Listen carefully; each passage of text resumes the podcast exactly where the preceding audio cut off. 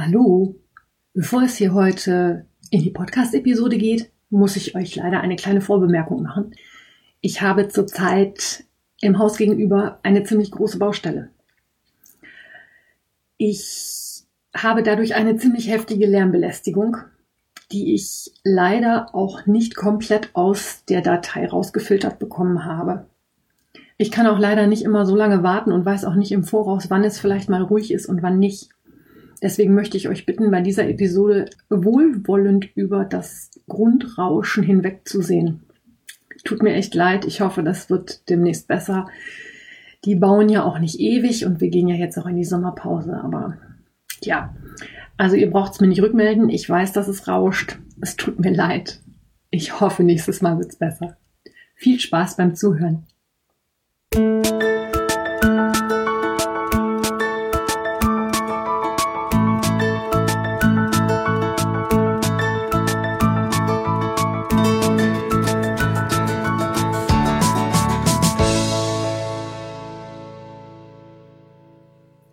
Hallo und herzlich willkommen zu einer neuen Episode des Podcasts Wollinspiration. Ich bin Kaya. Ich habe einen Online-Wollshop, den erreichst du unter www.lanafilia.de. Du kannst aber auch bei mir vor Ort in Horstmar shoppen. Dazu möchte ich dich aber bitten, dass du vorher dich telefonisch oder per E-Mail eben gerade ankündigst und wir einen Termin abmachen. Herzlich willkommen zur 70. Episode Wollinspiration. Das ist jetzt gleichzeitig die letzte Episode vor der Sommerpause. Wie bereits angekündigt, gehe ich im August in die Sommerpause und mache keinen aktuellen Podcast. Ihr werdet aber sicherlich zwischendrin so das eine oder andere kleine Bonbon in eurem Podcatcher finden, damit ihr mich nicht vergesst. Ich habe heute ein paar Rückmeldungen für euch. Und zwar zum einen von der Garnschale, von der ich in der letzten Episode erzählt habe. Da haben mich ganz, ganz viele Leute angeschrieben und mir die verschiedensten Links zur Verfügung gestellt, wo man nachgucken kann, wie man so eine Garnschale aus Wollresten basteln kann. Ich bedanke mich bei euch allen dafür. Um es kurz zusammenzufassen, man kann so Garnschalen entweder über einer vorhandenen Schale machen, dann wird die Schale mit Zellophan abgedeckt. Oder über Luftballons, das geht auch. Da gibt es dann natürlich auch verschiedenste Größen. Und das wird dann festgeklebt mit diversesten Sorten von Kleister, also äh, Leim, Tapetenkleister, Mehl, Zucker. Ich habe alles Mögliche gefunden. Ähm, ich arbeite hier immer noch an meiner Indian Nights Blanket und stricke da munter vor mich hin und habe da reichlich Garnreste, sodass ich dann bei Gelegenheit wahrscheinlich das mal ausprobieren werde und dann halte ich euch dazu nochmal auf dem Laufenden. Ich setze euch aber nochmal einen ganzen Rudel Links in die Show Notes, dann könnt ihr nochmal gucken, ähm, vielleicht hat ja der eine oder die andere Lust, sich da mal dran zu versuchen. Dann habe ich noch eine Rückmeldung von der Annie Nitz bekommen und zwar ähm, auch zur letzten Episode, da habe ich euch ja was über Zopfmuster erzählt. Ähm, Anni hat so eine Zopfnadelhalterung für den Finger und zwar ist das eigentlich nichts anderes als ein kleiner Schlauch, der auf den Finger geschoben wird und den kann man natürlich entsprechend verzieren, aus Sockenwollresten stricken. Da sind der Fantasie echt keine Grenzen gesetzt. Und den streift man wie einen Ring über den Finger und kann anschließend die Zopfnadel, wenn man sie denn im Moment nicht braucht, in diesen Strickschlauch stecken, damit die Zopfnadel nämlich nicht permanent flöten geht. Es gibt ja unter Strickersofas anscheinend schwarze Löcher, da verschwindet ja so ungefähr alles drin, was man sich vorstellen kann.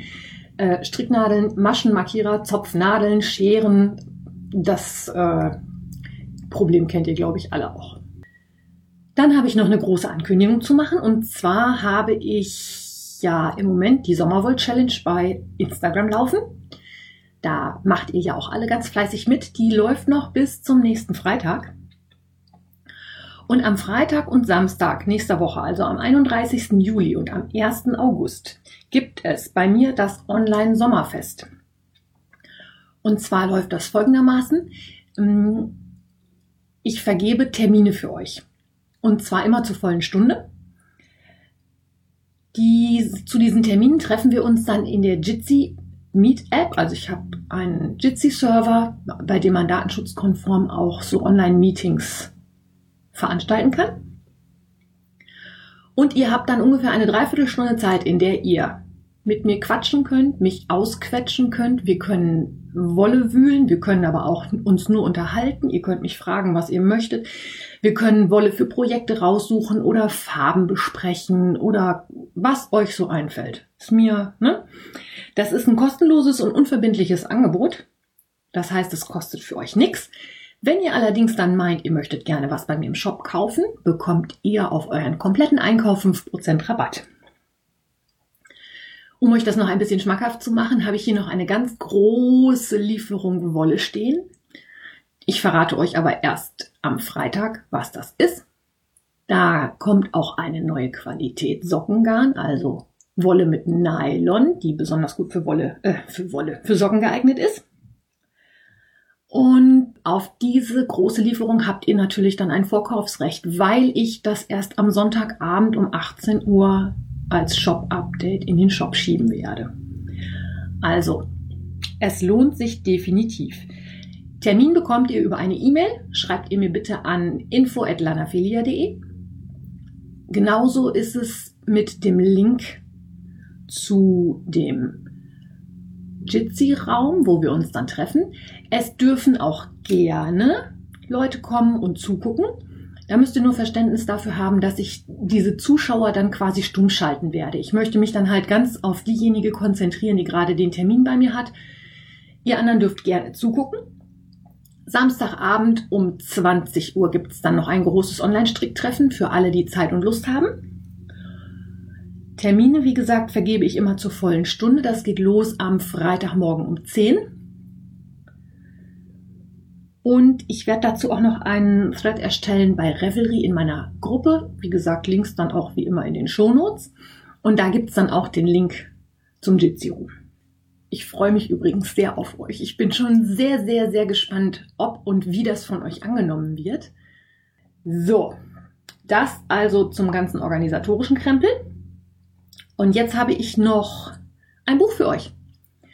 Ich habe kürzlich mal gefragt, was ihr euch gerne noch für Themen wünschen würdet bei mir im Podcast. Und da kam die Idee, dass ich was zum Anschlagen und Abketten erzählen soll. Das ist jetzt ein Thema, was ich persönlich für einen Audiopodcast ziemlich schwierig finde, weil ich weiß, ihr sagt mir das immer wieder, ich beschreibe die Sachen ziemlich gut, aber wenn ich euch jetzt fünf verschiedene Anschlagmethoden beschreibe, da spätestens nach der zweiten Methode hört mir kein Mensch mehr zu. Deswegen habe ich mich an ein Buch erinnert. Und zwar heißt das Buch Anschlagen und Abketten. Das ist von Leslie Ann Bestor, ist im Stiebner Verlag erschienen und kostet 16,90 Euro. Ich habe dieses Buch weder gekauft noch bekomme ich es gesponsert. Ich habe es mir von der lieben Andrea, die kennt ihr unter dem Nickname Andreme, ausgeliehen. Andrea war nämlich gestern hier. Wir haben ein privates Stricktreffen gehabt. Wir haben echt Spaß gehabt. Es war mal wieder richtig schön, jemanden im realen Leben zu treffen. So, und dieses Buch enthält, nein, fangen wir andersrum an. Dieses Buch ist ein ungefähr DIN A5 groß. Es hat ein Hardcover, was ich persönlich sehr, sehr schön finde, weil ähm, ich war ja bisher immer der Meinung, ich brauche dieses Buch nicht. Die Meinung hat sich geändert. Also ich werde mir, glaube ich, auch noch mal eins kaufen, weil Andrea möchte ihr es ja sicherlich irgendwann zurückhaben. Das ist ein Hardcover, das finde ich persönlich total klasse, weil wenn man das öfter in der Hand hat, dann ähm, verknickt das nicht. Und was ich mega klasse finde, es ist ein Hardcover mit einer Ringbuchbindung. Das heißt, ich klappe das Buch an irgendeiner beliebigen Seite auf und durch diese Ringbuchbindung bleibt es auch offen liegen. Finde ich für Handarbeitsbücher mega klasse. Wer von euch kennt nicht diese tollen broschürgebundenen DIN A4 oder größeren Hefte mit irgendwelchen Strickanleitungen?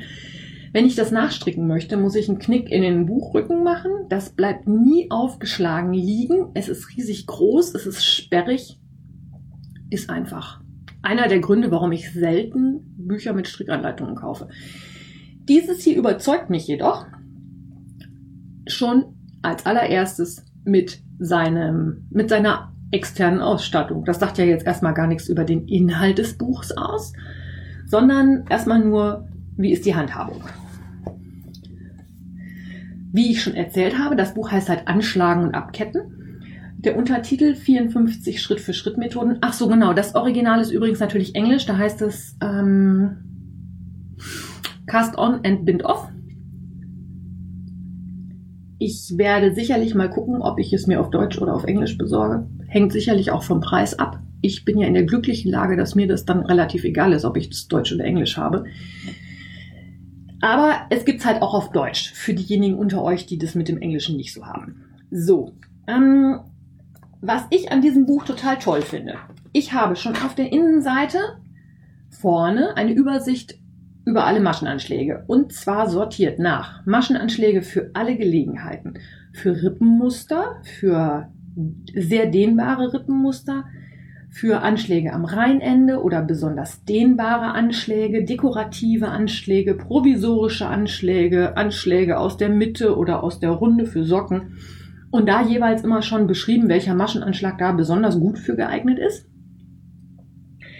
Das gleiche mit den Upcat-Varianten, die sind auf der Rückseite des Inneneinbandes. Da habe ich die dann auch nochmal sortiert nach Lace-Abketten, nach Dehnbar-Abketten, nach spezifischen Gelegenheiten. Also schon auf den ersten Blick kann man da sehen, welcher Anschlag wäre eventuell für mein Projekt geeignet. Im Inneren des Buches habe ich dann ein Vorwort natürlich, in dem so darauf eingegangen wird, wieso man eigentlich verschiedene Anschläge beherrschen können sollte und auch mal öfter den Mut haben sollte, einen passenden Anschlag oder eine passende Abkett-Sache für das entsprechende Projekt zu suchen. Ähm, auch hier findet sich eine Einteilung wieder nach den verschiedenen Arten, wofür ein Anschlag oder ein Abketten geeignet ist. Und dann kommt der Teil mit den eigentlichen Anleitungen. Also ich habe zum Beispiel einen Anschlag mit einem Titel, also beispielsweise der Achteranschlag. Da wird dann beschrieben, wofür dieser Anschlag besonders gut geeignet ist, was ihn auszeichnet, was an ihm knifflig ist, welche Merkmale er hat und für wen er geeignet ist, also für Anfänger oder für Taschen oder für Lace-Up-Ketten oder was auch immer. Und dann folgt eine Bildanleitung. Ich persönlich muss sagen, dass ich diese Bildanleitungen manchmal nicht so richtig gut finde, weil sie nicht so ganz verständlich sind. Das kann aber auch einfach daran liegen, weil man sich das im Moment schlecht vorstellen kann. Dafür finde ich dann wieder total gut, dass das Buch ist ja original Englisch, habe ich ja vorhin erzählt. Und mh, hm, unter dem Titel des Anschlags steht jeweils auch der englische Titel. Das heißt, wenn ihr unter dem sogenannten Achteranschlag bei YouTube nicht fündig werdet und kein Video findet, dann versucht's mal mit der im englischen Ausdruck Figure 8 Cast On. Da wird sich dann nämlich sicherlich was finden. Und im Zusammenhang damit denke ich dann immer, wenn man einmal gesehen hat, wie so ein Anschlag funktioniert, dann sind die Bildchen hilfreich, dass man einfach weiß, ach ja, so und so ging das und das dann einfach mal ausprobiert. Nach der Bildanleitung von dem Anschlag kommt immer noch so ein kleines Kästchen, wo dann steht, so wird es richtig, wo noch so spezielle Tipps gegeben werden. Und auch diese Tipps, selbst wenn ich den Anschlag nicht ausprobiere, sind manchmal wirklich lesenswert. Man kann also zum Beispiel sowas herausfinden, wie, wie viel Garn brauche ich für den Anschlag von wie viel Maschen. Oder aber wie schätze ich das ab, wie viel Garn ich brauche. Oder auch zum Beispiel, wenn man sehr lange Anschläge hat, dass man doch mit zwei Garnknäulen anschlagen soll, damit man einfach definitiv genug Garn hat. Ihr kennt das sicherlich alle. Man hat irgendeine riesengroßes Projekt mit, keine Ahnung, 250 Maschen und man schlägt irgendwie fünfmal an, weil man das verkehrte Fadenende genommen hat, weil man nicht genug Wolle hat, weil man sich verzählt hat oder was auch immer. Dafür gibt super Tipps. Dann finde ich total spannend eine Übersicht, in der gezeigt wird, wie die einzelnen Anschläge aussehen, wenn sie gestrickt sind, in so kleinen Bildchen direkt übereinander, dass man sofort visuell sieht, okay, so sieht das aus, wenn es fertig ist. Was würde da gut zu meinem Strickstück passen? Und was ich persönlich auch nochmal ganz als ganz tollen Tipp empfand, war die Idee, dass man seine Maschenprobe doch auch mal nutzen kann, um einfach mal andere Anschläge und Abkett-Varianten auszutesten. Ich gestehe, ich bin da persönlich sehr eingefahren, mache eigentlich fast immer den gleichen Anschlag und beim Abketten bin ich auch ziemlich fantasielos. Und ich werde mir dieses Buch jetzt wirklich mal genauer zu Gemüte führen und mir einige Sachen mal angucken und auch ausprobieren. Das Buch hat knapp 220 Seiten. Natürlich ein ausführliches Register und eine Inhaltsangabe und alles, was so ein vernünftiges Handarbeitsbuch auszeichnet. Ja, und alles in allem finde ich, ist es ein ganz, ganz tolles Buch, das die 16,90 Euro definitiv wert ist. Ganz klare Empfehlung von mir. Ich weiß jetzt leider nicht mehr, wer diejenige war, die danach gefragt hat, dass ich mal was über Anketten und Absch Anketten und Abschlagen, Anschlagen und Abketten sage. Ich hoffe aber, dass ich damit euch eine gute Empfehlung geben kann. Wer sich dafür interessiert, sollte sich das Buch mal angucken. Man kann es sicherlich auch irgendwo in einer Bücherei vielleicht mal ausleihen oder mal rumfragen, ob es jemand hat, der es einem erstmal leihen kann, damit man sich das anschauen kann. Wie gesagt, ich habe es mir ausgeliehen. Ich finde jetzt allerdings, dass es definitiv eine Bereicherung meiner Strickbibliothek sein wird und werde es mir deswegen auch wahrscheinlich nochmal zulegen. Eigentlich habe ich gedacht, ich hätte heute ein bisschen mehr für euch zu erzählen, aber so eine Buchrezension füllt anscheinend nicht so ganz die halbe Stunde aus. Bevor ich jetzt also nur irgendwelchen Blödsinn erzähle, wünsche ich euch einen wunderschönen August. Wie bereits gesagt, bekommt ihr davon ja vielleicht die ein oder andere Extra-Folge, aber nichts Aktuelles. Wir hören uns wieder Anfang September. Alles, was ihr über mich wissen müsst, findet ihr in den Show Notes. Und bis dahin wünsche ich euch eine gute Zeit.